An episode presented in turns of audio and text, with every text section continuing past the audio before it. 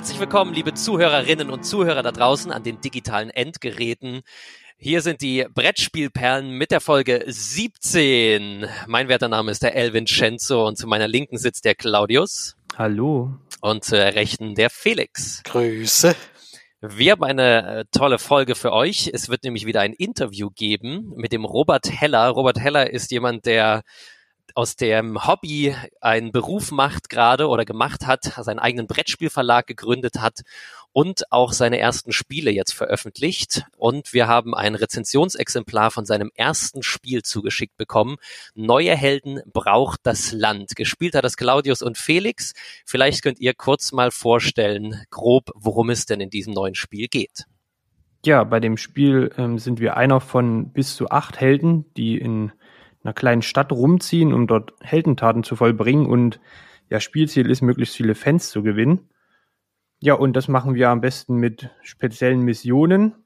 Und da stehen uns eben ganz verschiedenartige Charaktere zur Verfügung. Da gibt es zum Beispiel den Hammer. Das ist ein übelster Muskelprotz, der aber überhaupt kein Hirn hat. Und dann gibt es einen Charakter, der ist ganz schwach und ist dafür sehr genial. Und das dann Hirn. gibt es ja das Hirn, das genau, sogar, das Gehirn. Ja. Und dann gibt es noch die Tonne. Und die Tonne ist, ja, der ist so mittelschlau und hat auch äh, ja keine große Bewegungsfreiheit, aber er hat einen sehr guten Spezialeffekt. Die Charaktere haben alle sehr spezielle, sehr spezielle Effekte. Und ja, wir äh, müssen dann mit dem Charakteren zu bestimmten Orten reisen und müssen dann eben die Missionen erfüllen mit Muskelkraft und mit Hirn. Dazu können wir noch ein bisschen würfeln. Genau, und wenn wir die erfolgreich absolviert haben, dann kriegen wir Fans dazu. Und wir können uns auch gegenseitig noch auf dem Spielfeld verprügeln. Also die Helden sind sich nicht ganz grün. Genau, das ist so das Spiel grob zusammengefasst. Und vom Gewicht her ist es ein Familienspiel, ne? Auf jeden Fall Familienspiel, ja. Von, äh, also wie viele Spieler können das spielen? Bis zu acht. Bis zu acht. Und du, also getestet hast es mit ungefähr wie vielen Spielern? Ähm, wir waren zu dritt, zu viert und zu fünft. Und ihr habt ja jetzt ja beide gespielt. Wie war so euer Eindruck? Also, also mir hat ich, ich fand's, also ich fand's auf jeden Fall sehr gelungen. Also dafür, dass es ein Erstlingswerk ist, da denkt man immer ein bisschen, hat man ein bisschen Angst davor, äh, dass das irgendwie schief gehen könnte. Aber das hat gut funktioniert. Ich finde, es äh, ist ein sehr guter Spielfluss, weil man auch äh, in dem Spielzug des anderen noch ein bisschen Einfluss auf seine Figur hat. Und durch die Spezialeffekte gibt es eben viele Möglichkeiten, vor, vorwärts zu kommen. Ähm, es ist auch, äh, es ist nicht nur Glück eben, weil es ist zwar ein Würfelwurf, der am Ende über Missionen entscheidet und auch über das Training, aber meistens gleicht sich das dann im Spiel wieder aus und dadurch, dass du auch deinen Charakter trainieren kannst, hast du auch die Möglichkeit, äh, immer besser zu werden und der einzige Kritikpunkt, den ich hätte, wäre, dass es vielleicht ein bisschen zu leicht ist äh, in manchen Stellen. Also wir haben es tatsächlich einmal so durchgespielt, dass, dass jemand, der nicht einmal trainiert hat, äh, bis zum Ziel gekommen ist. Es wäre halt schön, wenn die dritten Missionen, also da gibt's richtig schwere, wo man dafür trainieren muss. Das ist nicht die Frage, sondern es wurde halt immer wieder die etwas leichteren aufgedeckt und da ist, ist er sozusagen durchmarschiert bis zum Ziel, ohne großartig was zu machen. Das war natürlich ein bisschen komisch. Da hätte man vielleicht, äh, oder vielleicht kann man das als Erweiterung später machen, dass man es ein bisschen anspruchsvoller macht, dass ich zwischen Stufe zwei und drei tatsächlich auch mal aussetzen muss und sagen muss, jetzt muss ich erst mal trainieren oder jetzt muss ich mich in irgendeiner Form verbessern, um da weitermachen zu können. Das hätte ich mir ein bisschen gewünscht, aber das kann man ja noch nachlegen. Als Familienspiel ist das natürlich so völlig in Ordnung. Da äh, funktioniert das sehr gut, das Prinzip, und es ist leicht erklärt. Es hat auch allen bei uns sehr viel Spaß gemacht, weil es eben auch lustig ist. Das ist eben auch der Vorteil. Du hast immer was, äh, über was du reden kannst. Jede Karte, die da aufdeckst, äh, hat wieder was Neues für dich parat, worüber man, worüber man gemeinsam lachen kann. Und das ist echt schön. Deswegen äh, kann ich das auch sehr empfehlen. Aber Claudius hast es ja schon empfohlen eigentlich. Genau, in dem Regelvideo und Review, was ich schon abgedreht habe, da habe ich ja auch schon meinen Senf dazu gegeben. Ich finde das Spiel auch rundum gelungen. Also für mich wären das acht von zehn Brettspiele. Genau wie bei mir, ja. Und man muss natürlich die Illustration auch noch hervorheben die ja. äh, auch ihren Teil tut, dass es sehr familienfreundlich und sehr ansprechend und vor allen Dingen auch sehr lustig aussieht. ja. Wie, wie zum Beispiel die wandelnde Tonne. genau. okay. Gut, Dann haben wir jetzt für euch Robert Heller im Interview und los geht's.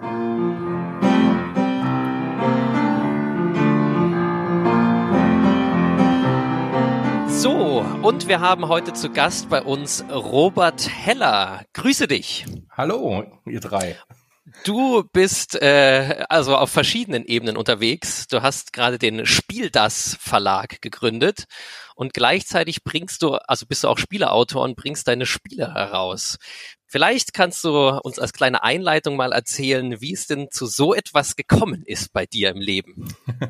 Also ähm, es ist wie so oft im Leben. Man hat einen Traum und äh, einen, einen Wunsch, der tief verankert ist. Und ja, wenn man ganz mutig ist äh, und vielleicht auch ein bisschen verrückt, äh, lässt man den dann wahr werden.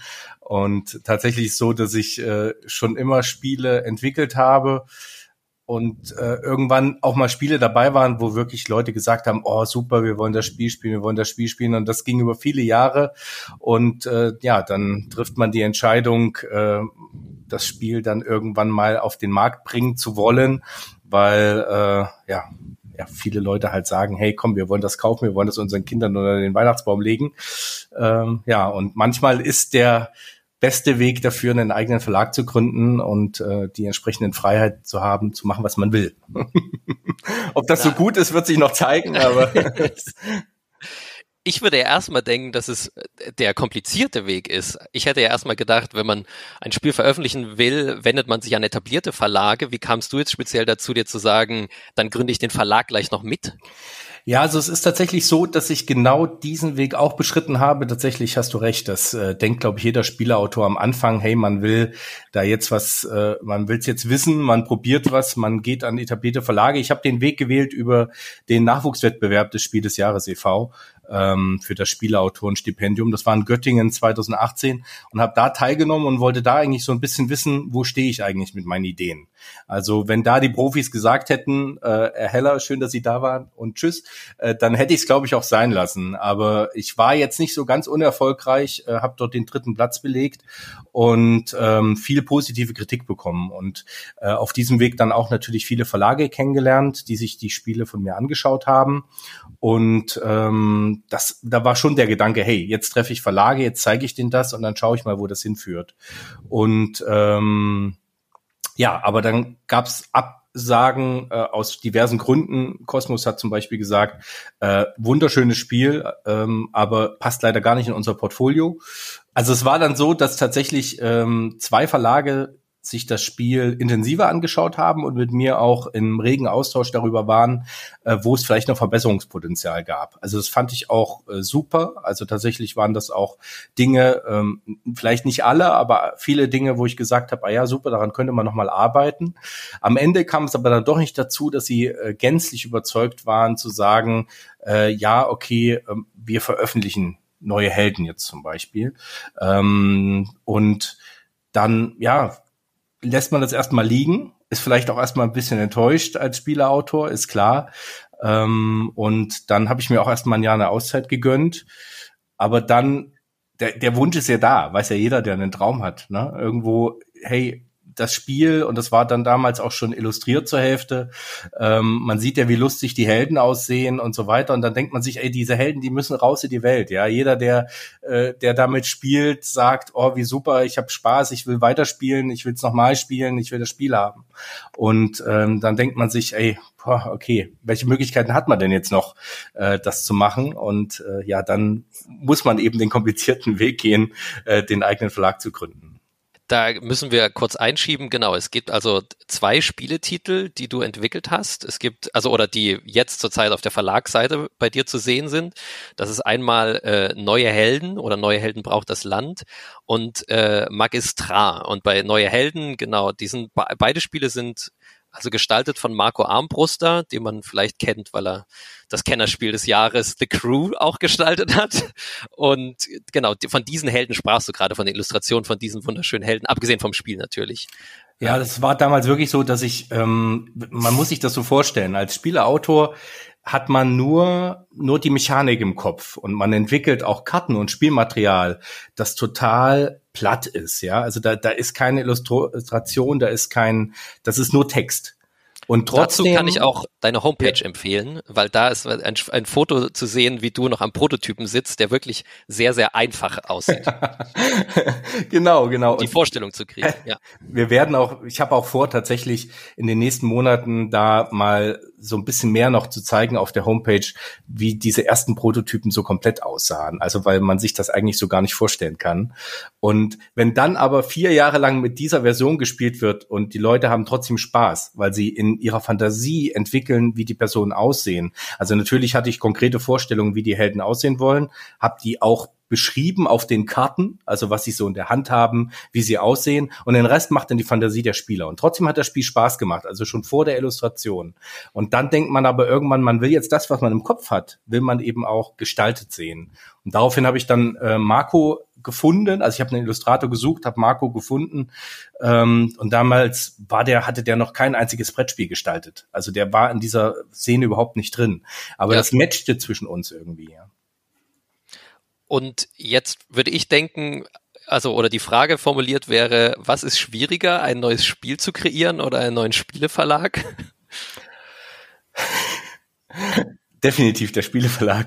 Ah, tatsächlich. Ah ja, spannend. Spiele sind, das ist, ich weiß nicht, ich, ich kann jetzt nur für mich sprechen. Mir geht das super einfach von der Hand. Also der Prozess des Spielentwickelns ist bei mir eine Sache von zwei Stunden. Das ist, ähm, da kommt eine Idee, das, das schießt in meinen Kopf und dann setze ich mich an den Laptop, ich habe schnelle Finger und dann steht die Spielanleitung. Äh, dann ist das alles, äh, dann, dann, dann, dann entwickle ich die Mechanik anhand von einem Word-Dokument quasi und äh, entwickle auch schon Karten dazu und und und oder was halt eben gebraucht ist. Es ist klar, es gibt umfangreichere Spiele und weniger umfangreichere Spiele. Ähm, bei großen Brettspielen braucht man einfach mehr Zeit, mehr mehr Hirnschmalz, der da reinfließt. Aber ähm, ein bisschen einfachere Kartenspiele oder so, das geht sehr sehr schnell. Ähm, was dann dauert, ist tatsächlich das Testen der Mechanik, der erdachten Mechanik. Äh, das ist dann noch mal ein längerer Prozess, wo ganz viele Probespieler mit ähm, dabei sind. Aber das ist nicht kompliziert. Ein Spieleverlag ist aufgrund all dem, was dazugehört, so einen Verlag zu gründen, tatsächlich komplizierter, als ich es am Anfang gedacht hätte. Ich bin mal ehrlich. Ähm, das war jetzt ein sehr ja, anstrengendes Dreivierteljahr, was ich hinter mir habe. Kannst du das vielleicht in äh, kurzen Worten zusammenfassen? Was sind so die Hürden? Was muss man da bedenken, wenn sich da draußen jetzt ein Zuhörer, Zuhörerin denkt, äh, Spieleverlag selber gründen klingt prima, genau diese Freiheit äh, wünsche ich mir auch im Leben. Was, was kannst du dann dazu sagen? Lass die Finger davon. was, was sind denn da die größten Herausforderungen? Was hast du festgestellt? Ähm, ja, das ist natürlich zum einen logischerweise das Budget. Ja, da braucht man nicht drüber reden. Also man, ähm, ich sag mal so, ich habe viele, ich habe die letzten Jahrzehnte gut gespart. Nee, das ist falsch. Okay, das muss ich mal einfach. Jahrzehnte, das klingt, als wäre ich 60. Moment. Jahrhunderte gespart. Ich habe die, ich habe die letzten Jahre äh, gut gespart dafür, um, um diese Idee Wirklichkeit werden zu lassen. Ähm, aber es ist vor allen Dingen es ist die größte Hürde ist, dass man gar nicht weiß, was alles dazu gehört. Also kein, kein Ratgeber im Internet kann alles wiedergeben, was man braucht. Das fängt schon mit der Suche nach einer Druckerei an und äh, mit diesem ganzen Abgabemechanismus mit der Druckerei. Ja, dass man und zweite Hürde ist, wie lang dauert die Gestaltung von Spielmaterial. Das ist auch ja etwas, was man unglaublich unterschätzt, wenn man so perfektionistisch ist wie ich. Also tatsächlich äh, ähm, hat der Marco teilweise graue Haare bekommen, ähm, weil ich tatsächlich viele Illustrationen zurückgehen lasse, Kleinigkeiten ändern lasse oder so. Aber immer auf einer Ebene, wo wir beide mit einverstanden sind und dann sagen, hey, das ist, äh, sieht so super aus. Aber wie aufwendig das dann ist. Und dann geht man nochmal drüber, nochmal drüber. Ähm, und was ich am meisten unterschätzt habe, ist das Schreiben von einer professionellen Spielregel. Also Interessant. Tatsächlich etwas, ja. Ich glaubt keiner und ich halt auch nicht, äh, wie aufwendig das ist, eine Spielregel zu schreiben, die jeder versteht. Und selbst dann würde ich jetzt sagen, ist das perfekte Ergebnis noch nicht auf dem Markt gerade. Also das ist, äh, da kann man immer noch was ändern, kann immer noch was anders machen. Aber ja, so, viele Menschen wie es gibt, so viele Meinungen gibt es wahrscheinlich darüber, wie eine gute Spielregel aussehen muss. Und gerade bei Spielen, die das ist ja die Herausforderung. Jedes Spiel ist ja anders und somit muss auch jede Spielregel anders sein. Also nur weil man irgendwo eine coole Spielregel gesehen hat, heißt das nicht, dass das kopierbar ist auf andere Spiele. Ne? Ich hatte von einem Autor gehört, der erzählt hat, er hatte tatsächlich blindes Spieletesten veranstaltet und dann trifft er praktisch mit seinem Prototypenspiel, mit der sozusagen bisher finalen Regelfassung, äh, und lässt ihn wirklich nur diese Spielebox auf den Tisch stellen und schaut dann einfach ganz stumm zu, wie diese äh, Spielegruppe halt anfängt, das Spiel zu spielen. Und das geht halt los beim Schachtel auspacken und dann beobachtet er, wie gehen sie halt mit dem Material um, wer krallt sich die Anleitung, wer liest die und wie, wenn sie vorgelesen wird, ne, kann man das dann, und wenn man das beobachtet, glaube ich, fallen einem sicher auch nochmal hunderte Sachen auf, wo man denkt, um Gottes Willen, so habe ich mir das nicht vorgestellt oder oh, das wird jetzt ja sofort falsch verstanden oder da ist eine Formulierung, ne, lässt nur verschiedene, oder lässt verschiedene, also ist ungenau formuliert, lässt verschiedene Sachen zu oder so. Das ist, äh, glaube ich, sehr spannend, wo ich dann auch dachte, ja, da kann, kann, ich mir gut vorstellen, dass man dann auf, auf nochmal ganz viele Dinge stößt, an die man vorher einfach nicht denken kann vorher. Ja, vor allen Dingen ist es dieses Spannungsfeld. Ne? Also es ist ja nicht nur, dass der äh, Spieler das verstehen muss, sondern der Grafiker sagt ja zu dir, das ist zu lang. Ah, das ja, ist zu genau. komplex. Das ist zu umfangreich für ein Kinderspiel oder für ein Familienspiel oder so. Kürz das mal. Und dann fängst du an zu kürzen und dann sagt der nächste, das verstehe ich aber falsch. Ja. Genau. Also das ist so diese Herausforderung, Deswegen, also ich glaube, man kann nur verlieren. Also ich glaube, wenn, wenn, ich, ich, ich bin mir sicher, das ist auch das, worauf ich warte, dass äh, die ersten Spieler mich anschreiben und sagen, Robert, diese Spielregel ist scheiße. also ich glaube, entweder die Leute sagen, sie ist zu umfangreich oder sie sagen, es fehlen Informationen. Aber man kann es nie richtig machen, glaube ich, weil, wie gesagt, schreibt man alles rein, um alles genau zu erklären, dann ist sie halt zu komplex oder es liest sich zu lang oder man braucht zu viel Zeit oder man hat eine Anleitung, die auf einmal 20 Seiten lang ist für ein Spiel, wo Familienspiel eigentlich draufsteht. Genau so ist es. Ja, die Balance zu finden, denke ich, ist schwierig, ne? Für, also es gibt ja eben komplexe Spiele, ne, das hatten wir vor uns schon, bevor wir hier aufgenommen haben, drüber geredet. Robinson Crusoe hat eine Anleitung, die ist äh, fürchterlich eigentlich, also riesenkomplex, da ist alles irgendwo erklärt und man findet es nie. Und dann gibt es ja auch noch so ein Spiel wie Cold Express, was sogar Spiel des Jahres geworden ist, wo die Anleitung auch fürchterlich ist. Also das ist das Schlechteste an dem Spiel eigentlich, ist die Anleitung, finde ich. Kann man, ja. dabei hat die Spiel des Jahres Jury ja sogar gesagt, dass Spiele, die eigentlich schlecht formulierte Anleitungen haben, gar nicht in die Auswahl mehr fallen dürfen. Was ich ja tendenziell gut finde, weil ja. ich denke, das ist bei Familienspielen tatsächlich eins der größten Hindernisse. Da kann das Spiel so gut sein, wie es will. Wenn die Anleitung wirklich es nicht schafft, das Spiel für Leute, die sehr selten Spiele spielen, erklärbar zu machen, dann hat das Spiel verloren. Ab dann, das kennt man ja von Spielen, das landet dann im Regal und kommt nie wieder raus. Also gerade bei Menschen, die selten spielen. Die sagen dann, ja, das haben wir mal ans angeguckt angeguckt, das haben wir aber nicht verstanden. Und das war's dann. Also das ist natürlich auch, äh, genau, privilegiert, bei, wenn einem das jemand erklärt. Bei Neue Helden äh, braucht das Land, fand ich die Anleitung äh, sehr gelungen, weil einfach die, also das, das vorzulesen, damit das alle verstehen, äh, wurde immer mal aufgelockert, weil so ein paar lustige äh, Gags drinne äh, versteckt waren da hat das äh, Anleitung lesen einfach ein bisschen mehr Spaß gemacht, als es bei anderen Spielen der Fall ist. Du meinst das Taschengeld von Mami zum Beispiel? Zum Beispiel.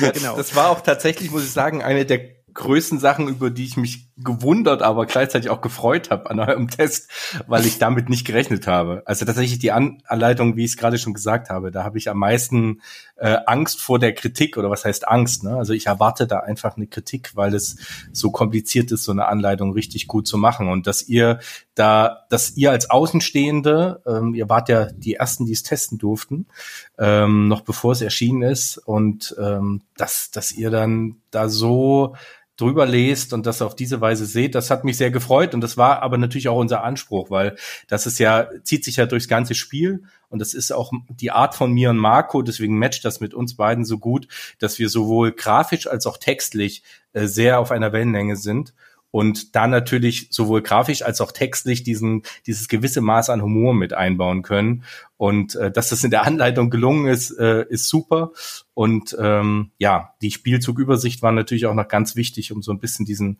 diese Übersicht im Spiel zu behalten und nicht immer auf die Anleitung zu gucken.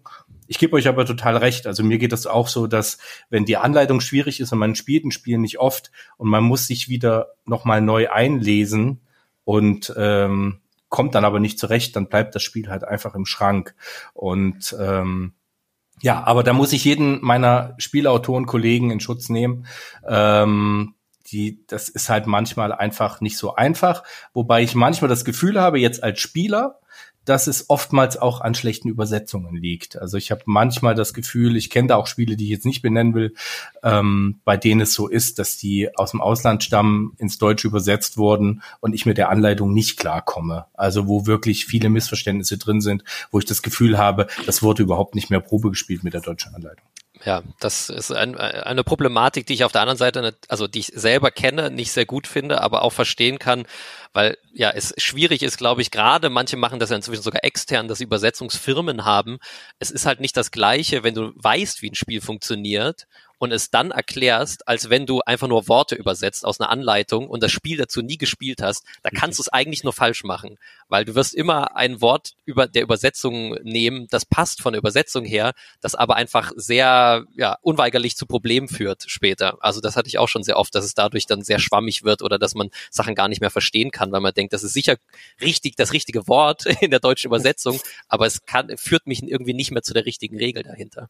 Aber das ja. Problem haben wir ja gerade auch zum Beispiel, weil wir ähm, mit Magistra ja auch eine englische Anleitung drin haben, ähm, in englischer Sprache. Wird es gleich beide geben? Da haben wir ja auch einen, einen Entwickler, äh, einen, einen Lektor, der das übersetzt und ähm, ja, und da würde ich das aber jetzt theoretisch noch mal jemanden zum Testen geben, ob der damit überhaupt klarkommt, bevor ich das veröffentliche. Ja, wird es zwei Versionen geben oder wird es so, so eine multilinguale Version sein? Multilinguale Version wird das sein, genau. Ähm, Erstmal zum Test, ja, weil ähm, gerade beim Magistra ähm, fiel es mir schwer einzuschätzen, mh, hm, wie groß die Zielgruppe dafür ist. Muss ich ganz ehrlich sagen. Deswegen ist es auch als Kickstarter geplant. Ähm, deswegen war der Gedanke, okay, wir, wir setzen auf äh, multilingual, um auch ähm, Leuten die Möglichkeit zu geben, dieses Spiel zu testen und zu erwerben, die der deutschen Sprache nicht mächtig sind. Genau, diese beiden Spiele. Vielleicht kannst du äh, uns kurz einmal auseinanderhalten. Neue Helden Magistrat, was sind das für Spiele? Was macht die aus? Also, Neue Helden ist tatsächlich ein ganz klassisches Familienspiel und ich lege aber immer Wert darauf zu erwähnen, dass es auch in Erwachsenenkreisen extrem viel Spaß macht.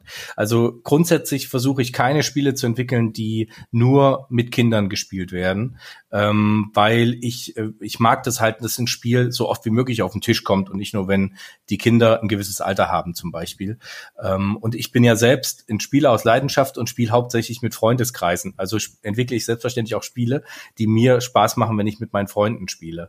Und äh, aber bei Neue Helden ist es tatsächlich so ein spaßiges äh, Spiel für einen ganzen Abend. Es dauert relativ lang, also äh, 60 bis 120 Minuten, je nachdem, wie viele Spieler und wie wie viele Spieler dabei sind, die das Spiel auch kennen schon, ähm, also wie viel Erklärnotwendigkeit da ist. Und ähm, ja, aber dann hat man eben ein, ein abendliches Erlebnis mit viel Spaß und sich gegenseitig ein bisschen ärgern, einfach unglaublich kommunikativ. Und Magistra ist tatsächlich ein Zweimann-Strategiespiel. Ich würde es aber als leichtes Strategiespiel bezeichnen, deswegen ist es auch schon ab acht Jahren empfohlen, weil man das ab acht Jahren schon spielen kann. Ähm, und auch hier gibt es die Möglichkeit, es sehr strategisch zu spielen. Also ich habe das schon mit Leuten gespielt, die gesagt haben, es ist ähnlich wie Schach, weil man sich in den ähm, in den nächsten Zug des Gegners hineinversetzen muss, wenn man seine Figuren setzt. Also man macht wie bei Schach, dass man einen Zug macht und muss überlegen, was macht denn der Gegner daraufhin. Und äh, also man kann es auf diese Weise spielen, man kann es aber auch einfach ganz locker spielen und einfach nur Figuren setzen. Und ähm, ja, das ist so ein bisschen äh, der Unterschied. Und wie sieht es aus bei Neue Helden? Wie bist du da reingestartet? Hattest du ein, du hast ja erzählt, du entwickelst Spiele mit so einer Art Initialzündung. Kannst ja. du dich noch erinnern, wie das bei Neue Helden war, woher da der, die ursprüngliche Eingebung kam? Ähm, da waren es zwei Elemente. Also tatsächlich muss ich muss mich so ein bisschen outen. Ich ähm, entwickle mir, mir kommen Ideen ganz oft im Schlaf. Also es, es klingt immer so ein bisschen ein bisschen strange, wenn man das sagt, aber das sind immer so so. Ähm, ich bin ein Mensch, der ganz viele Eindrücke in sich aufsaugt, weil ich ein, ein unglaublich kreativer Mensch bin und ähm, auch ein sehr bildlich angehauchter Mensch bin. Ich lasse mich also von, von bildlichen Eindrücken drücken, die muss ich dann immer erstmal verarbeiten und manchmal liegt man einfach dann im Bett, ist so in so einem Halbschlaf und dann kommen einem noch so Gedanken in den Kopf und irgendwann hat man dann so, so, so ein Spielfeld zum Beispiel vor Augen oder so. Also bei Neue Helden war es tatsächlich so, dieses Spielfeld mit diesen fünf unterschiedlich farbigen Bereichen ist so in so eine, in so eine Halbschlafphase irgendwie entstanden, was nicht heißt, dass das Spiel einschläfernd ist, aber ich weiß auch nicht, ob ich mich hier zu sehr um Kopf und Kragen rede, aber ähm, es ist tatsächlich so und dann steht man halt auf, nochmal nachts, weil man sonst nicht schlafen kann. Man muss dann diese Idee zu Papier bringen und dann malt man entweder was auf oder man, man schreibt sich bestimmte Sachen auf. Und also diese Geschichte äh, mit den mit den Hotspots und mit den Stadtteilen, die ist so entstanden und die Grundidee mit den Helden ist so ein, so ein tief verwurzelter Wunsch gewesen. Ich bin ein sehr großer Fan von Superheldenfilmen, logischerweise. Ähm, liebe die ganze Marvel-Filme. Und ähm, ich mag vor allen Dingen aber auch diese Filme, die ähm, so möchte gern Helden zeigen. Also insbesondere Mystery Man mit Ben Stiller finde ich da super, aber auch Kick-Ass. Also so Filme, wo Leute gerne Helden wären, aber eigentlich ganz normal in der Gesellschaft verwurzelt sind und äh, da nicht so eine große Rolle spielen. Und das war ein ganz großer Antrieb, in diese Richtung was zu entwickeln und ähm, ja, selbst den Leuten die Möglichkeit zu geben, den Spielern die Möglichkeit zu geben, einen eigenen Superhelden zu erschaffen. Wer möchte das denn nicht? Das ist sehr schöne Überleitung zu meiner Frage, denn ich habe mich gefragt, äh, als Du bist ja, hast ja selber auch schon Regie geführt oder Filme produziert oder Dokumentation zum Beispiel. Welchen Charakter in dem Spiel würdest du denn als äh, Verfilmung vorschlagen? Also ich bin da bei der Tonne, aber vielleicht kannst du erst mal sagen, wer ist denn gut geeignet für eine, spielt das äh, Superhelden-Verfilmung? Ach, das ist wirklich schwer, weil jeder Held hat so seine eigene kleine Sache und natürlich laufen so kleine Filme in meinem Kopf ab. Wenn ich, ähm, ich habe ja auch die äh, so ein bisschen Lebenstexte über die Helden auf die Rückseite gepackt, äh, mhm. wo ich mir auch so ein bisschen überlegt habe, wie könnte so ein Leben von den einzelnen Helden aussehen. Also so ein bisschen der Star des Spiels ist ja, ob gewollt oder nicht gewollt, der Hammer. Also es ist einfach, es ist einfach so, auch wenn er sich ultra schwer spielen lässt, finde ich. Aber ich bin auch eher einer, ich habe, ich finde das auch interessant. Also ich glaube, man identifiziert sich auch selbst mit mit einem der Helden ganz besonders. Bei mir ist es das Gehirn. Also ich weiß nicht, ich liebe diesen kleinen, knattrigen Mann, der aber total intelligent ist und nur auf diese Weise Dr. Übel besiegen kann. So, das ist so ein bisschen, äh, jeder packt so seinen, glaube ich, seinen Lieblingscharakter da rein. Ähm, und äh, ja, die die Tonne. Das ist, ich finde das interessant. Das ist, es gibt wirklich Fans der Tonne. Also neulich hat mich ein Spieler gefragt, ja, wird es T-Shirts geben? Und dann habe ja. ich gefragt, ja, warum? Ja, ich möchte gern ein T-Shirt mit der Tonne drauf. Da habe ich gesagt, ja, aber die Tonne verkauft sich wahrscheinlich nicht so gut als T-Shirt.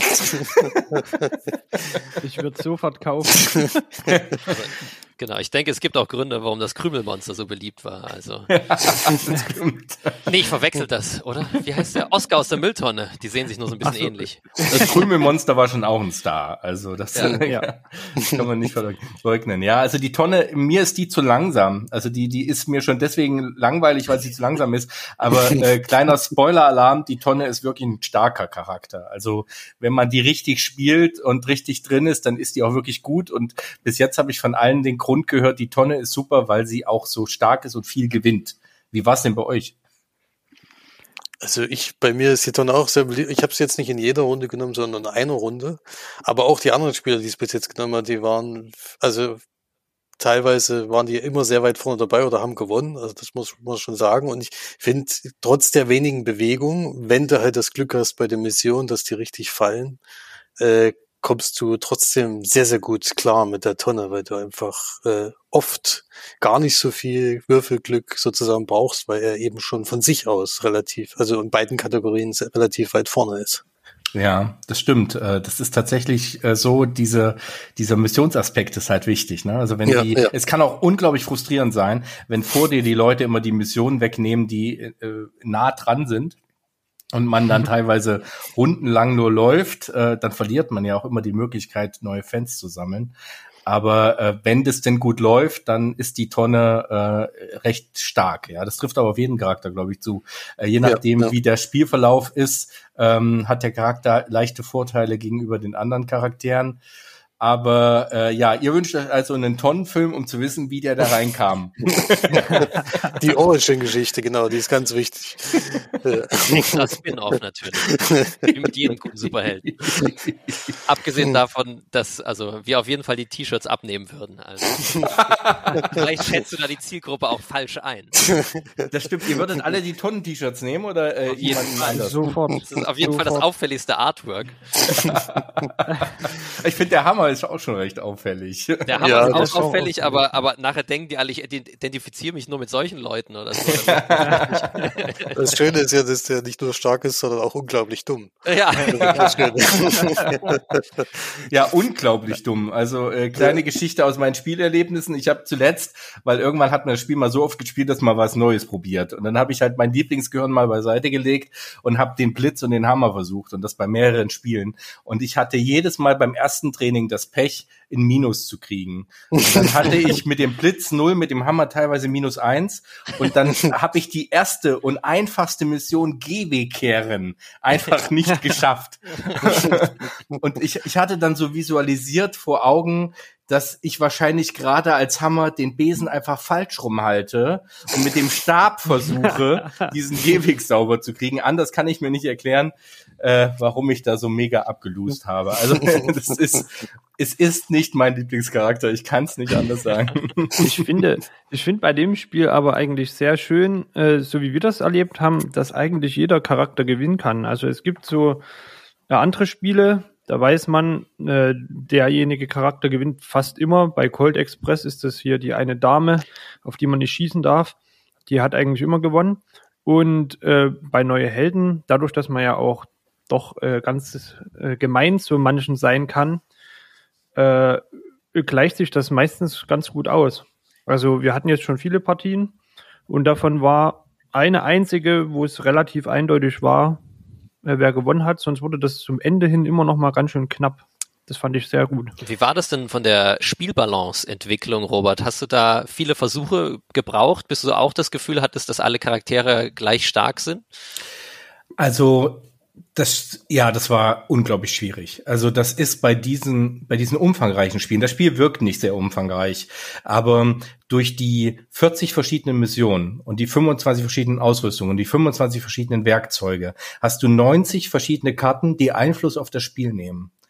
Und das verändert einfach immer alles. Und jetzt muss man 90 verschiedene Karten mit acht verschiedenen Charakteren, mit acht verschiedenen Fähigkeiten matchen das ist, äh, das ist Horror. Also positiver Horror irgendwo, aber es hat mich schon teilweise auch nicht schlafen lassen. Also das ist ähm, vor allen Dingen, weil das Spiel hatte ja eine vierjährige Entwicklungsphase, bevor ich zu dem Wettbewerb gefahren bin.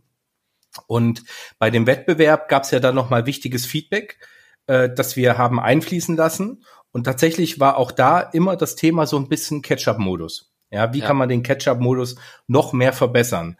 Das Interessante war, dass vorher, ich glaube, es gab vorher 100 Probespieler, äh, bevor ich zu dem Wettbewerb gefahren bin. Und diese 100 Probespieler fanden das Spiel so, wie es ist, super. Und dann fährt man natürlich mit breiter Brust zu dem Wettbewerb und dann hört man von einem Verlag, mh, hm, der Catch-up-Modus funktioniert noch nicht. Und dann, dann, dann meldet man das zurück. Also auch da bin ich äh, total interaktiv. Also ich entscheide eigentlich fast nichts alleine. Dann meldet man das zurück an eine Handvoll ausgewählter Probespieler und die sagen alle, wieso das Spiel funktioniert doch. Und ungelogen, das Spiel, wie es jetzt ist, die Probespieler spielen es immer noch so, wie es früher war. Also die, die ignorieren die neuen Änderungen, die ich eingebaut habe und sagen, nee, uns gefällt das Spiel wie früher besser. Aber in der Tat bin ich mit den Änderungen, wie wir sie dann haben einfließen lassen, sehr zufrieden. Ähm, und äh, bin auch sehr froh tatsächlich, dass der Catch-up-Modus so unglaublich gut funktioniert durch ganz viele Mechanismen, wie Claudius gerade schon sagte, mit äh, ganz viele Karten auch, äh, die dafür sorgen, dass man den, den Führenden wieder so ein bisschen einfangen kann. Ähm, natürlich ist Rangeln auch eine sehr gute Möglichkeit, den Führenden einfach zu stoppen, es sei denn, es ist der Schatten. Ähm, aber dann sollte man vorher halt eine gute Ausrüstung haben, um auch ihn ärgern zu können. Ähm, und das war schon ja, sehr, sehr, schwierig, schön. das dann nochmal auszutesten. Also, äh, wie du gerade gefragt hast, ähm, das, das, das hat noch sehr viele Proberunden benötigt, ähm, dann die, die Charaktere, die Karten wieder auf dieses neue, ähm, auf diese neuen Änderungen anzupassen. Und insbesondere die Tonne, muss ich ganz ehrlich sagen, da haben wir sehr viel sehr lang gebraucht. Also da haben wir die Spezialfähigkeit nochmal geändert. Wir haben die Werte auch nochmal geändert, weil die Tonne war vorher noch ausgeglichener im Vergleich zu den anderen sieben Charakteren. Durch diese Mitspielerbewegung am Ende eines jeden Zuges war die Tonne aber plötzlich gar nicht mehr so langsam. Und ja. das hat dafür gesorgt, dass wir äh, an anderen äh, Schräubchen drehen mussten, ähm, um die Tonne ein bisschen wieder einzufangen und ein bisschen ausgeglichener zu gestalten. War denn das das von Anfang an drin mit diesem Zug am Ende, dass jeder nochmal ein Feld ziehen kann, weil das kam mir jetzt völlig neu vor. Also das habe ich vorher noch nicht gehabt, dass ich sozusagen, wenn ein anderer spielt, ich am Ende schon wieder auf mein Ziel zuarbeiten kann. Ja, das, das zeigt so ein bisschen, wie bereit ich auch bin, meine ursprünglichen Ideen äh, äh mit, mit durch Unterstützung von anderen zu pimpen. Ja, also dass ich quasi auch ähm, ja, bekannte und funktionale Spielmechanismen auch bereit bin, über den Haufen zu werfen, um das Spiel so anzupassen, dass es auch wirklich funktioniert. Und da hast du vollkommen recht, das ist eine dieser Sachen, die tatsächlich im Nachhinein erst dazu kamen, ähm, weil wir dann gemerkt haben in, in mehreren Probespielen, ähm, ja, man muss dann doch teilweise lang warten, bis man an, an der Reihe ist.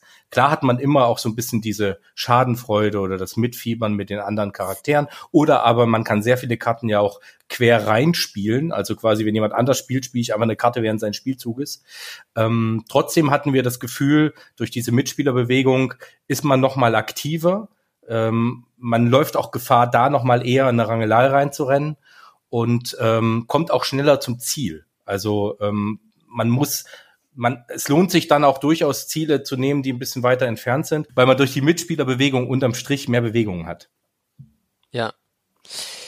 Wie ist dann, also einmal, ich kann deine Initialzündung im Schlaf sehr gut nachvollziehen. Also mir geht das tatsächlich ähnlich, dass ich manchmal früh aufwache und ich weiß nicht, was in meinem Schlaf alles passiert ist, aber ich wache auf und habe eine Idee oder habe eine Lösung für ein Problem, was mich gestern Abend noch gequält hatte. Super. Also ich kann das, kann das durchaus nachvollziehen, dass man dann aufwacht und auf einmal hat man so eine Art Geistesblitz oder eben auch in der Nacht, wenn man zufällig aufwacht, dass man dann denkt, das wär's doch und dann muss man sich das auch aufschreiben, weil meistens vergisst man es ja dann wieder und denkt sich so, irgendwas ist mir in der Nacht eingefallen. Naja. Danke, jetzt fühle ich mich mich schon nicht mehr so allein. Nein, ich glaube, also ich glaube wirklich, dass äh, ich kann das gut nachvollziehen auf jeden Fall. Wie war denn deine Initialzündung dann bei Magistrar? Magistrar, muss ich sagen, war mein erstes professionell entwickeltes Spiel. Ähm, Was bedeutet denn das? Das bedeutet, dass ich eine Idee tatsächlich spielereif ähm, habe. Also viele Ideen landen einfach in der Schublade. Also es ist genauso, wie du sagst, man schreibt das dann nieder man erzählt es eventuell auch noch seiner Partnerin am nächsten Morgen, die sagt, ach, wie cool. So, und dann mach, hat man Wochenende. oder man, man muss Geld verdienen. Oder man, äh, man, man hat dann nicht die Zeit, sich hinzusetzen, Spielmaterial zu entwickeln, ähm, nochmal drüber nachzudenken, was braucht es noch. Und das finde ich sehr schade. Also ich habe so viele Ideen, die einfach, die einfach irgendwie raus wollen. Und bei Magistra war es so, das war 2010 hatte ich da ähm, die erste Idee dazu. Und das war das erste Spiel, wo ich wirklich gesagt habe, ich setze mich jetzt hin, entwickle das Spielmaterial und ähm, ja, und, und, und Spiel ist Probe. Also das erste Spiel, wo ich zu jemandem hingefahren bin, zu einem Kumpel und habe gesagt, äh, halt mich nicht für verrückt, ich habe ein Spiel entwickelt, wollen wir es mal probieren. Ja, und das funktionierte dann gleich äh, sehr gut. Und äh, dann hat man noch ein bisschen weiterentwickelt, man hat ein, ein paar Sachen noch einfließen lassen, äh, Feedback einfließen lassen und äh, dann war man der Meinung, jo, okay, passt so. Und das wurde jetzt, also wie kam es jetzt dazu, dass es jetzt rauskommt für Kickstarter oder gab es noch eine Zwischenvariante dazwischen? Ähm, es gab eine Variante, mit der ich dann auch zum Nachwuchswettbewerb nach Göttingen gefahren bin 2018 und die war noch sehr komplex. Und auch da muss ich sagen, hat mir das Feedback der Jury zum Beispiel, ja, also da hat ja zum Beispiel der ähm, Gewinner von 2017 hat sich das Spiel angeschaut, ähm, ähm, jemand von der Jury Spiel des Jahres, von der Spielautorenzunft und und jeder redet ja mit dir, lässt auch ähm, Dinge einfließen, gibt dir Input und da wurde ganz klar gesagt, das Spiel muss einfacher werden. Das Spiel muss, muss ein bisschen schneller gehen, das muss handlicher werden. Und dann habe ich mich halt nochmal hingesetzt und habe tatsächlich nochmal eine, eine total entschlackte Version äh, entwickelt, die jetzt in 15 Minuten Spielzeit eigentlich vorbei ist. Und das, äh, das war dann eine Version, mit der ich jetzt auch super happy bin. Und ja, im Rahmen jetzt dieses, äh, dieser Verlagsgründung den, den Mut hatte zu sagen, okay, wir, ich lasse es illustrieren und ähm, wir versuchen jetzt mal über Kickstarter, ob es da eine, eine Fanbase für gibt. Du hast also Kickstarter gewählt, weil du, da, um dir auch die Zielgruppe dafür das Spiel besser zu finden oder wie verstehe ich das? Ja, also tatsächlich ist äh, der Gedanke, also wir, ich werde auch bei Kickstarter da nicht mit hinterm Berg halten. Es gibt bereits gedruckte Spiele, tatsächlich. Ähm, haben wir eine kleine Auflage drucken lassen und ähm, ja, über Kickstarter habe ich einfach nochmal eine Möglichkeit, tatsächlich vielleicht spezielle Spieler zu finden. Ja, also das ist, glaube ich, ein Spiel, was sich an, an Spieler, nicht so an den Gelegenheitsspieler richtet, der vielleicht, ähm, ja, durch den Drogeriemarkt läuft und dann sich ein Spiel einpackt, sondern das ist, äh, glaube ich, ich bin ja selbst Spieler aus Leidenschaft und ich liebe strategische, taktische Spiele und ich glaube, für genau solche Spieler ist dieses Spiel gemacht. Und die zu finden, finde ich ein bisschen schwierig. Und ich glaube, über Kickstarter hat man noch mal eher die Möglichkeit, da so eine Zielgruppe anzusprechen. Und wie kam es zu Kickstarter? Hast du auch überlegt, die Spieleschmiede mal anzufragen? Ich wollte mich auf eins konzentrieren. Kickstarter wurde mir empfohlen ähm, und dann habe ich das gemacht. Verständlich, genau. Da hat man natürlich dann auch gleich wenn du jetzt sagst, du hast das äh, ist es bilingual, also Deutsch, ja. Deutsch-Englisch, ja. Genau. Das heißt, das ist natürlich auch ein Spiel, was sich dann auch besser eignet. Wahrscheinlich wäre bei Neue Helden, wenn man das auf Englisch parallel produziert, müssen ja dann Karten äh, im schlimmsten Fall irgendwie doppelseitig und dann mit Hülle oder einfach in, in doppelten Kartensatz vorliegen oder halt eigentlich an zwei getrennte Versionen sein letztendlich. Das ist bei Magistrat natürlich deutlich einfacher mit weniger beschriftetem Spielmaterial. Genau, das Grundspiel hat ja gar kein beschriftetes Spielmaterial. Ja, also die, die ba das Basisspiel hat nichts, was beschriftet ist und nur diese drei Erweiterungsstufen, ähm, die haben dann beschriftetes Spielmaterial dabei, was dann eben auch auf Englisch mit, wo man die Karten auf Englisch mit ausgeben kann.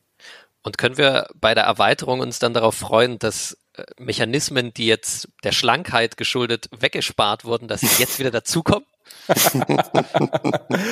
Ähm, nein, das ist tatsächlich ähm, sind die die beiliegenden Spielvarianten. Also muss ich nochmal dazu sagen, das liegt schon bei. Ja? Also man okay. hat eine Basisversion im Spiel und man hat beiliegend drei verschiedene Spielvarianten, die miteinander kombinierbar sind. Und ähm, da liegt auch das entsprechende Spielmaterial dabei, weil ich als Spieler, also das ist nicht nur ein Spruch zu sagen, ich will, dass so meine Spiele langlebig sind, sondern ich möchte, dass ich weiß, wie unterschiedlich Spieler sind, weil ich selbst mein Leben lang gespielt habe. Und deswegen weiß ich auch, jeder mag was anderes. Und ich finde es super, den Spielern Material an die Hand zu geben, dass sie sich ihr perfektes Spiel selbst zusammenbauen können. Also dass sie sich selbst entscheiden können. Deswegen auch die acht Charaktere. Ich halte eigentlich nicht viel davon, äh, die Charaktere auszulosen. Ich äh, finde bei neue Helden, jeder sollte den Charakter wählen, der zu ihm passt oder auf den er Lust hat. Also manche spielen nun mal gern Charaktere, die schnell sind, andere spielen nun mal gern Charaktere, die immer essen, wie die Tonne. Ja, aber äh, wir wollen halt zu dritt alle die Tonne spielen. Deswegen, es kann nicht, es kann nicht nur Tonnen geben. Das ist so lustig. Ein anderer Probespieler hat auch zu mir gesagt, wird es von Neue Helden eine Version nur mit Tonnen geben? ja, also ich finde halt, dass, äh, dass ich spiele nun mal nicht gern den Hammer bei Neue Helden, aber ich die, das Spiel Neue Helden gibt mir die Möglichkeit, mit, äh, mit dem Charakter das Gehirn einen Charakter zu spielen, mit dem ich Spaß habe. Und äh, deswegen, ich will nicht, dass ein Spiel mir aufzwingt, ähm, mit welchem Charakter ich spielen muss oder auf welche Art ich spielen muss. Und bei Magistra ist es ganz genauso. Also das, ähm, das Erweiterungsmaterial ähm, macht das Spiel einfach, macht die taktischen Möglichkeiten komplexer. Ähm, das ähm, geschieht durch die verschiedenen Spezialzauber der vier beiliegenden Magier. Und ähm, die zweite Erweiterungsstufe, die Duellkarten, machen das Spiel so ein bisschen random, was ja ganz oft vielen Leuten viel Spaß macht. Also quasi Ereigniskarten, sowas in ja. der Art, ja. Dadurch ist jede Spielrunde ja nochmal anders. Also das eigentlich immer gleiche Spielkonzept wird durch diese Karten nochmal verändert. Und äh, man kann nicht mehr so ganz so gut vorplanen. Und äh, man kann das aber beides sehr gut miteinander kombinieren. Und äh, ja, also das hoffe ich sorgt für entsprechende Langlebigkeit des Spiels am Ende. Jetzt ist ja bei Kickstarter immer die Frage oder ist immer die das, was glaube ich sehr schwierig ist, äh, Stretch Goals oder sowas zu machen, weil die Leute noch ein bisschen anzuheizen, da tatsächlich, tatsächlich mitzumachen, um vielleicht auch noch irgendwelche Ziele zu erreichen. Jetzt haben wir ja auf den Bildern gesehen, das Material ist ja bei euch allgemein sehr hochwertig. Das hat man ja schon bei Neue Helden gesehen und jetzt bei Magistra auf den Bildern sieht man auch schon, ihr setzt schon Wert auf höher, äh, auf wertiges Material. Äh, kann ja. man da schon sagen, dass ihr da welche habt oder äh, ist das fertige Spiel tatsächlich dann ein Preis bei Kickstarter und dann kommt das so raus? Tatsächlich ist das so, also wir mm, nochmal dazu, was das Material betrifft, tatsächlich ist das Material extrem hochwertig. Wir lassen das auch in Deutschland drucken ähm, und legen massiven Wert darauf, dass zum Beispiel auch das Inlay gestaltet ist. Also es gibt jetzt unglaublich viele Spiele, auch die Fantastischen Reiche zum Beispiel, äh, ja nominiert zum Kennerspiel des Jahres. Da ist ein blankes weißes Inlay jetzt bei dem Spiel, was ich hier habe. Finde ich immer nicht so schön. Ja, also das ist äh, zwar alles immer noch eine Kostenfrage, aber ich bin nun mal Spieler aus Leidenschaft und ich will, dass diese Spielwelt schon beginnt, wenn ich das Spiel auspacke und wenn ich das Inlay sehe. Und tatsächlich ähm, könnte ich es mit mir selbst gar nicht vereinbaren, so eine, eine einfache Version zu haben und den Spielern eine einfache Version für ihr Geld zu geben und nur wenn ich ein Stretch Goal erreiche, äh, eine Mega-Version zu haben, sondern das Spiel ist, wie es ist, super. Und das ist, das kann man kaum noch pimpen und ich will aber auch, dass es so auf den Markt kommt und dass nicht der, ähm, ja, der Spieler sich ein Spiel in den Schrank äh, stellt, wo er sagt, sieht aber hässlich aus. Deswegen gebe ich dir vollkommen recht, Stretch Goals sind jetzt für mich bei Kickstarter schwierig, ähm, bis vielleicht auch gar nicht möglich. Ähm, das sind wir gerade noch so ein bisschen am Überlegen. Also es wird natürlich verschiedene Pakete geben, ähm, verschiedene Dinge, ähm, dass man verschiedene Dinge dazu bekommt, je nachdem, was der, der preisliche Einsatz ist. Ähm, kann ich vielleicht auch jetzt schon verraten, dass auf jeden Fall die Grundversion des Spiels bei Kickstarter einen fünften Magier dabei haben wird, äh, mit eigenem Spezialzauber den es so im Handel dann nicht geben wird. Also das heißt, nur die Leute, die bei Kickstarter unterstützen, bekommen diesen fünften Magier und haben damit natürlich noch mehr Möglichkeiten, ähm, ja, das, das Spielerlebnis zu verändern. Stretch Goals, in der Tat, ähm, tun wir uns noch so ein bisschen schwer, was man da überhaupt machen oder erreichen kann. Aber ich kann das auch verstehen. Es ist auch viel, viel Frust oder das spaltet ja ein bisschen die Kunden, wenn man so verschiedene Versionen auf den Markt bringt. In der einen sind jetzt irgendwie 16 Kilo Plastikfiguren drin, bei der anderen hast du irgendwelche Packaufsteller ja. und man kann die eine Version halt einfach nur über einen Kickstarter bekommen oder so, dass man auch seine Interessengruppen da teilweise aufspaltet oder natürlich auch gezielt einem klar sein muss, dass es zu Frust kommen kann, wenn die Leute dann sagen, ich habe jetzt hier bei meinem Kollegen das Spiel gespielt, wollte es mir jetzt heute kaufen, siehe da, ich kann nur noch die Variante mit Pappaufstellern mir leisten. Oder die andere gibt's auch gerade gar nicht, weil die gibt's ja nur alle vier Jahre bei Kickstarter oder irgend sowas. Also man, man lacht sich natürlich dann auf der anderen Seite wieder solche Probleme an, die ich, die ich auch, also gerade sehr exklusive Inhalte finde ich auch immer problematisch, wenn man das Gefühl hat, man bekommt teilweise nur ein halbes Spiel, wenn man das im, äh, im Laden kauft und denkt dann, ja, ohne Kickstarter kann man sich das Spiel gar nicht gönnen, weil es eigentlich nur die Hälfte der Varianz gibt oder so. Ja, vielleicht hatte man ja auch gar nicht die Möglichkeit, das bei Kickstarter zu erwerben. Man hätte es gern dort erworben in dieser Premium-Version, aber man war vielleicht zu dem Zeitpunkt äh, gar nicht online oder man, man wurde nicht darauf aufmerksam gemacht oder so. Das ist ja schon irgendwo unfair. Ja, genau. am Ende. Ja. Also von daher und wie gesagt, also jeder, der das Spiel kauft, egal wo er es kauft, soll ein super Spiel haben, mit dem er super zufrieden ist. Das ist so meine Einstellung dazu. Kannst du uns denn schon irgendetwas über die Zukunft von dem Spiel das Verlag sagen? Gibt es noch Projekte, die ausstehen? Kannst du schon irgendwas anteasern, was am Horizont zu sehen ist? Oder wie sieht es da aus? Ja, also ich habe äh, ja mehrere Angebote auch schon bekommen jetzt von von anderen Spieleautoren, die ähnlich wie ich ähm, Spiele entwickelt haben, aber mh, keinen Verlag gefunden haben, der die Spiele verlegen will. Also da sind schon einige auf mich zugekommen. Das könnte ich mir für die ganz entfernte Zukunft durchaus vorstellen, ja, dass man sagt, man arbeitet mit anderen Autoren zusammen, man nutzt das, was man jetzt aufgebaut hat, ähm, einfach dazu, um anderen Autoren die Möglichkeit zu geben, ihr Spiel auf den Markt zu bringen. Ja, wenn natürlich ich auch der Meinung bin, dass dieses Spiel dafür gut genug ist. Also das wäre sicherlich was, was ich mir vorstellen könnte. In näherer Zukunft würde ich mich einfach nur freuen, so viele meiner Spielideen in die Wohnzimmer der Spieler zu bringen. Also das, ähm, ich, ich bin von jeder meiner Spielideen überzeugt.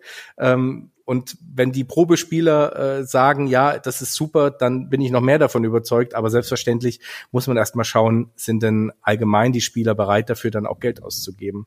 Ähm, in der ganz nahen Zukunft ist tatsächlich für dieses Jahr noch ein Kartenspiel geplant.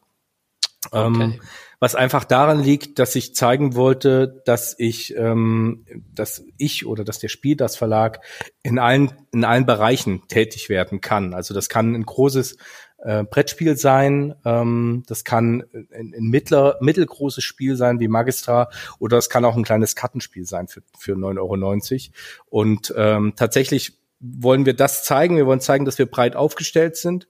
Ähm, und äh, das wird auch ein Familienspiel sein.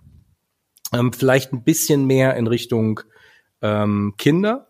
Ähm, das ist jetzt momentan bei wieder bei noch einer Probespielfamilie, war auch schon bei diversen Probespielfamilien und äh, dann nimmt man immer so ein bisschen dieses Feedback mit, aber die ähm, die Rückmeldungen sind alle sehr gut. Ähm, es geht jetzt bald an die Illustrationen ran und ähm, dann wird das noch vor Weihnachten auf den Markt kommen. Dann äh, musst du zu guter Letzt unseren Zuhörenden aber auch noch sagen, wann können sie denn wie Hand an deine Spiele legen? Also das Spiel Neue Helden wird jetzt ab 1.6. bei uns im Online-Shop zu erwerben sein und ähm, sicherlich auch im Laufe des Junis in diversen anderen Online-Spiele-Shops, äh, die man so kennt, ähm, ja, ähm, möglich, dann wird es die Möglichkeit geben, die, das zu kaufen. Magistra erstmal ab dem 1.7. als Kickstarter-Projekt und äh, dann je nachdem, wie das Kickstarter-Projekt läuft, auch sicherlich über Online-Shops und das Kartenspiel geplant für den ersten elften. Ähm, ja, und dann ist natürlich auch der Plan, irgendwann diese Spiele mal in Geschäfte zu bringen, natürlich zu gucken, dass man die Spieler, die gern bei ihrem Spielehändler vor Ort einkaufen, ähm, die Spiele auch erwerben können. Aber Step by Step, ich bin kleiner Verlag, ja, ja. Ähm, man muss erstmal schauen, ich bin erstmal froh, dass es überhaupt ähm, bei Testern wie euch auf dem Tisch liegt und äh, dass Menschen das überhaupt erwerben können. Und äh, ich versuche mich da wenig unter Druck zu setzen, äh, sondern einfach Schritt für Schritt das zu machen und ähm, ja, dann irgendwann vielleicht mal etwas größer zu sein, als wie wir jetzt sind. Super. Dann wünschen wir dir ganz viel Erfolg für die Veröffentlichungen jetzt und auch für den Kickstarter. Und wir hören uns sicher mal wieder, wenn du mehr zu berichten weißt und wenn es vielleicht auch andere Neuheiten im nächsten Jahr oder fortfolgend geben wird. Ja, vielen Dank, gern. dass du heute dabei warst. Gern. Danke für das Gespräch. Sehr gern. Das war's von den Brettspielperlen von Folge Nummer 17. Vielen Dank fürs Zuhören. Ihr könnt uns wie immer auf Instagram finden unter Brettspielperlen. Lasst uns ein Abo da, da freuen wir uns, da bleiben wir sichtbar. Wenn es euch gefallen hat, empfehlt uns gerne weiter. Wenn es euch überhaupt nicht gefällt, dann empfehlt uns immer euren Feinden. Wir freuen uns. Bis zum nächsten Mal. Ciao, ciao. Tschüss. Tschüss.